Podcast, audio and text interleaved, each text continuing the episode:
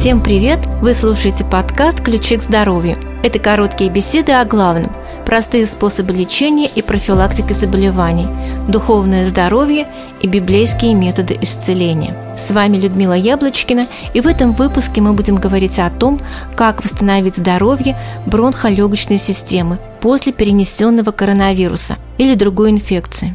Как восстановиться после двухсторонней пневмонии. Многие пациенты после лечения еще долгое время чувствуют слабость и плохое самочувствие. Для тех, кто перенес коронавирусную или другую пневмонию, пригодятся эти советы. Сразу приготовьтесь к тому, что восстановление после пневмонии – процесс не быстрый. Любая пневмония – это повреждение легких, интоксикация всего организма. Плюс, как правило, во время пневмонии имеет место кислородное голодание, развитие дыхательной недостаточности. Так что восстановление займет время. У всех оно может быть разным, в зависимости от возраста, общего состояния организма и сопутствующих хронических заболеваний. Плохое самочувствие, сильная слабость после перенесенной пневмонии могут быть связаны с дефицитом железа. Оно очень активно потребляется организмом во время восстановительных процессов, Поэтому рекомендуем проконсультироваться со своим лечащим врачом на предмет проверки уровня железа и назначения соответствующих препаратов при необходимости. Железом богаты такие растения, как шпинат и чечевица. Исключите курение, это будет способствовать оздоровлению дыхательной системы. Больше дышите свежим воздухом – Иммунные клетки используют кислород для образования ферментов, использующихся в качестве оружия против чужеродных микроорганизмов и вирусов. То есть кислород абсолютно необходим всему организму и в частности иммунной системе для борьбы с врагом. Чтобы получить достаточное количество кислорода, важно, чтобы воздух, которым вы дышите, был максимально чистым. Поэтому очень желательно бывать там, где есть зеленые растения, и воздух обогащается кислородом. Например, прогулка в лесу или в парке. Зеленые растения дома тоже дают нам кислород. Кроме того, очень важно регулярно проветривать помещение для постоянного поступления в дом свежего воздуха. Максимально уберите факторы, снижающие количество кислорода в вдыхаемом воздухе. Например, это может быть большое количество углекислого газа. Так бывает в непроветриваемых помещениях. Прямым конкурентом кислорода является угарный газ. Его действие ощущается только по симптомам кислородной недостаточности, например, головной боли. Откуда берется угарный газ? Его образуется особенно много при курении сигарет. Кстати, все, кто находится рядом и дышит табачным дымом, получают не меньший вред от его вдыхания, чем сами курильщики – Поэтому курение активное или пассивное значительно ослабляет степень защиты дыхательной системы. Также при неполном сгорании природного газа, то есть при работе газовой плиты, тоже образуется много угарного газа. Поэтому тем, у кого в доме есть газовая плита, нужно или пользоваться вытяжкой, или несколько раз в день проветривать кухню. Можно даже создать в кухне сквозняк, чтобы создавать более эффективный воздухообмен. Кроме наличия кислорода в воздухе, еще и наше дыхание должно быть таким, чтобы максимально обеспечить доступ кислорода для организма. Важно так называемое диафрагмальное дыхание, как еще говорят, дыхание животом. При этом на вдохе живот выпячивается, на выдохе наоборот. Работа диафрагмы обеспечивает работу нижних участков легких, которые обычно хуже вентилируются – если человек дышит только с помощью грудных мышц, что предотвращает застой и обеспечивает полноценное кровоснабжение и газообмен во всех отделах легочной системы. Очень полезно встать просто у окна и несколько минут поделать простейшую дыхательную гимнастику. Глубокий вдох с участием диафрагмы, задержка дыхания на 3-5 секунд, глубокий медленный выдох, снова задержка на 3-5 секунд. Таких циклов повторить от 5 до 10 раз. И делать такую гимнастику нужно хотя бы 2-3 раза в день. Если человек физически активен, то у него увеличивается потребность в кислороде, что также создает условия для полноценной работы легких и является естественным средством профилактики респираторных заболеваний. Поэтому, друзья, Дышите свежим воздухом, включайте в дыхание диафрагму и двигайтесь. Любой вид активности окажет положительное воздействие на восстанавливающие органы. Это и прогулки, и ходьба, и велосипедные прогулки, и ролики. Все эти упражнения укрепляют мышцы, улучшают кровоток и укрепляют дыхательные мышцы. Пульмонологи говорят о том, что скандинавская ходьба является лучшим видом активности для восстановления организма после воспаления легких, которое могло возникнуть при коронавирусе. Преимущество скандинавской ходьбы в том, что работая руками, укрепляются мышцы груди, рук, спины. 90% мышц задействованы в работе – если правильно выполнять технику скандинавской ходьбы, то при каждом шаге и махе рукой делается вдох и выстраивается ритмичное дыхание, что очень важно для восстановления легких. Еще больше пользы можно получить, если тренировки скандинавской ходьбы совершать в сосновом или пихтовом лесу. Скандинавская ходьба увеличивает объем легких до 30%, укрепляет мышцы, задействованные при дыхании, улучшают работу легких по усвоению кислорода. Во время физической нагрузки экономит дыхание, оптимизируя работу, увеличивает максимально возможное количество усвоенного кислорода.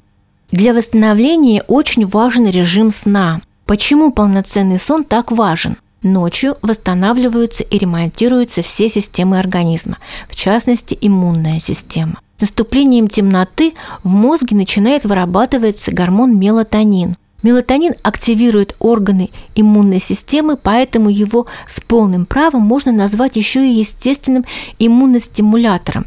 Для хорошей выработки мелатонина нужны определенные условия. Во-первых, нужна темнота и тишина. Любой свет мешает выработке мелатонина, особенно мерцающий свет от гаджетов. Поэтому важно исключить пользование ими, так же, как и просмотр телевизора, минимум за час-два до сна. Старайтесь полноценно питаться больше фруктов, овощей, зелени, зерновых и бобовых. Есть понятие так называемого функционального пищевого дефицита. Даже если еды будет достаточно, организм может испытывать дефицит многих важных нутриентов. При этом последствия будут сказываться на всем организме, в частности на иммунитете. Например, если в питании есть дефицит белка, то как смогут качественно работать иммунные клетки? Ведь все активные ферменты и иммуноглобулины – это белки. Если человек недополучает витамины, которые работают как антиоксиданты, например, А, Д, Е, С, это значительно ослабляет защитные силы организма. Если в питании мало клетчатки, это отразится на выживаемости микрофлоры кишечника, а именно она является одним из важнейших барьеров иммунной системы. Отрицательное влияние на иммунитет будет оказывать чрезмерное употребление сахара, соли, быстрых углеводов и нездоровых жиров. Если говорить о конкретной пище для здоровья дыхательной системы, то нужно сказать о луке, который эффективно борется против бронхита и астмы. Полезнее всего его есть сырым и свежим. Можно готовить бульон из лука, луковый сироп с добавлением меда или луковую воду. Инжир смягчает дыхательные пути и укрепляет организм. Финики облегчают кашель и смягчают дыхательные пути. Поделюсь с вами также рецептом напитка, который называется «Белый антибиотик». Я его взяла из замечательной книги доктора медицины и хирургии, врача высшей категории, специалист в области обучения здоровому образу жизни Джорджа Памплона Роджера. Книга называется «Полезные напитки».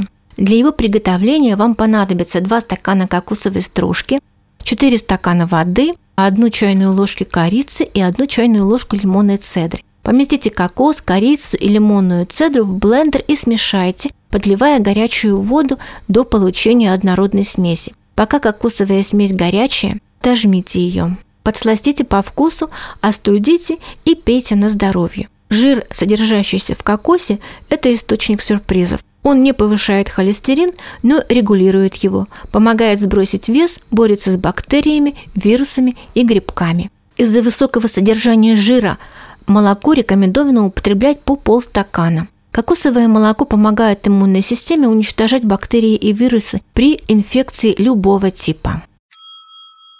Ускорить восстановление может помочь еще один природный фактор, который очень здорово влияет на иммунную систему – это солнечный свет. Солнечные лучи обладают очень разносторонним влиянием на наш организм. Во-первых, они вызывают гибель бактерий и вирусов, то есть оказывают бактерицидный эффект. Там, куда попадают солнечные лучи, резко снижается количество всевозможных болезнетворных микроорганизмов. Поэтому очень полезно подставлять кожу под открытые солнечные лучи для ее обеззараживания, открывать окна, чтобы в дом попадал солнечный свет. И еще солнечный свет нужен нам для образования витамина D. Этот витамин является одновременно и очень важным гормоном, регулирующим многие функции нашего организма. Люди, мало бывающие на солнце, чаще болеют простудными заболеваниями. Кроме того, отмечено, что низкий уровень витамина D способствует повышению риска злокачественных опухолей. Под действием солнечного света расширяются капилляры в коже, а это способствует улучшению периферического кровообращения. А это, в свою очередь, благотворно влияет на организм. Сколько же нам нужно солнечного света? А чем больше, тем лучше. Ограничение солнечного света необходимо лишь тогда, когда мы попадаем под агрессивные солнечные лучи, например, летом на пляже – Поэтому нужно пользоваться любой возможностью выйти на улицу и побывать на солнышке. Если в это время добавить еще и физическую активность, это будет идеальный вариант. Еще хочу рассказать об одной отличной водной процедуре, которую можно с успехом использовать для укрепления иммунитета. Это контрастный душ. Эффект этой процедуры основан на действии контраста, то есть чередование воздействия на кожу горячей и холодной воды – Тепло вызывает расширение кожных капилляров и хорошее заполнение их кровью, что приводит к улучшению кровообращения. Холод, напротив, вызывает сужение кожных сосудов, что приводит к снижению кровотока в коже. Чередование тепла и холода вызывает попеременное расширение и сужение сосудов кожи, то есть фактически тренирует капилляры и регулирует их тонус.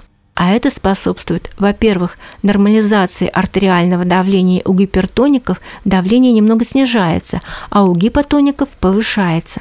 За счет улучшения кровообращения устраняются застойные очаги в разных органах. Ведь там, где застой, легко может присоединиться инфекция.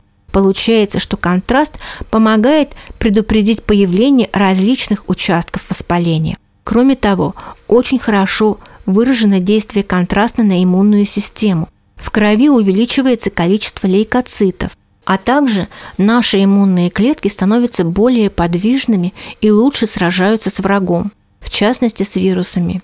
Ну и на нервную систему контрастные процедуры оказывают тонизирующее влияние. Появляется легкость и бодрость, что является отличным началом дня.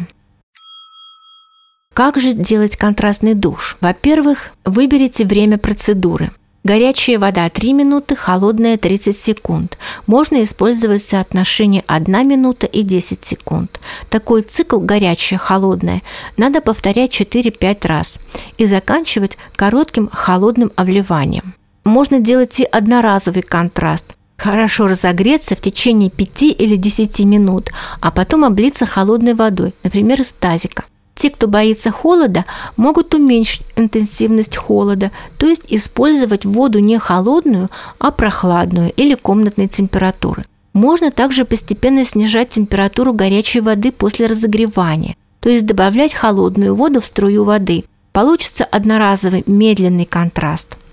Кстати, лучше делать душ с обливанием головы, но это не обязательно. Получается, что эту процедуру можно индивидуально построить практически для каждого человека, а эффект для здоровья будет просто отличный. Попробуйте и будьте здоровы! На нашем сайте 8докторов.ру вы найдете адреса центров здоровья – все они расположены в сельской местности, на свежем воздухе.